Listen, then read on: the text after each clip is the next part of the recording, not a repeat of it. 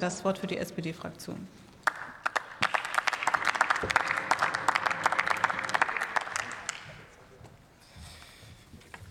Sehr geehrte Frau Präsidentin, meine sehr geehrten Kolleginnen und Kollegen, lieber Herr Gramling, es handelt sich nicht wirklich um eine Enteignung und es ist, vielleicht haben Sie es nicht richtig gelesen, im Gesetz auch klargestellt, in welchen Situationen die Übertragung von Vermögensgegenständen zur Anwendung kommen kann, nämlich nur dann und auch nur im Bereich der Energie, wenn unsere Versorgungssicherheit oder das Gemeinwohl gefährdet ist. Also ich glaube nicht, dass wir da ähm, einfach wild jetzt umherlaufen und irgendwelche Unternehmen enteignen. Wir schreiben das Jahr 1973. Die Ölpreiskrise wütet, wütet. Die Versorgung der Bundesrepublik Deutschland mit Erdöl und Erdölerzeugnissen ist nicht mehr gewährleistet. Der Deutsche Bundestag handelt. Er beschließt ein Gesetz das Energiesicherungsgesetz. Die Folgen sind uns noch heute bekannt. Vier autofreie Sonntage, ein allgemeines Fahrverbot und eine Geschwindigkeitsbegrenzung für sechs Monate.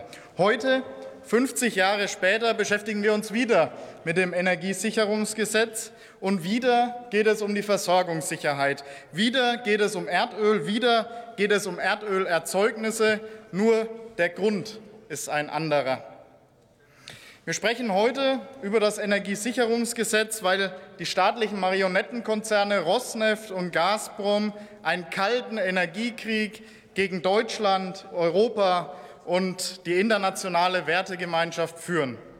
Und wer angegriffen wird, dem gehört es, sich zu verteidigen.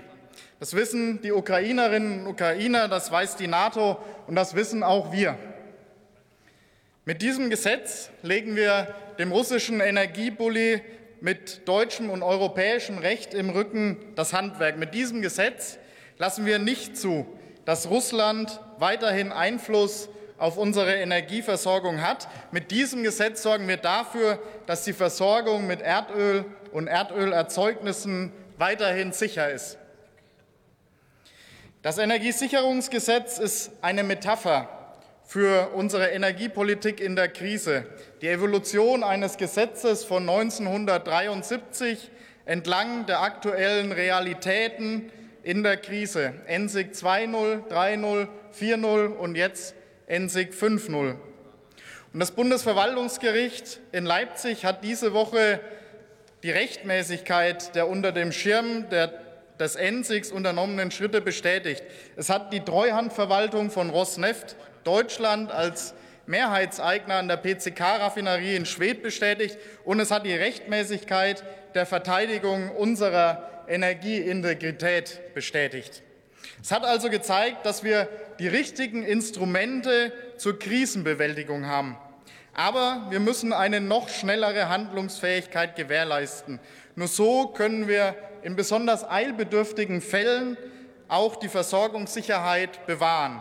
Und deshalb erweitern wir das Energiesicherungsgesetz um ein weiteres Instrument. Wir ermöglichen die Übertragung von Vermögensgegenständen, wenn sich Unternehmen unter Treuhandverwaltung befinden. Das schafft Sicherheit.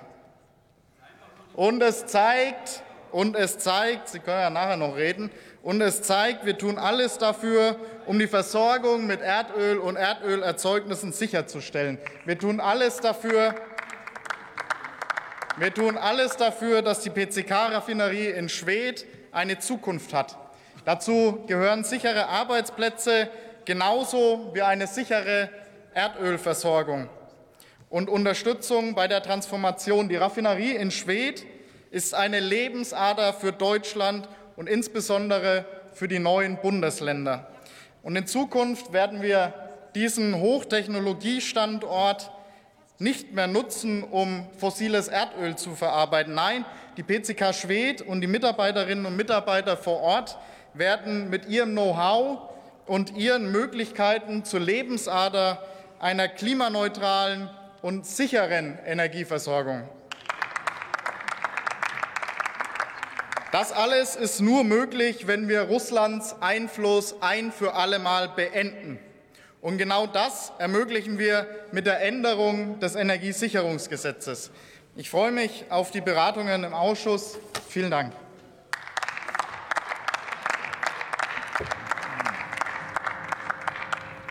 Steffen Kotri hat das Wort für die AfD-Fraktion.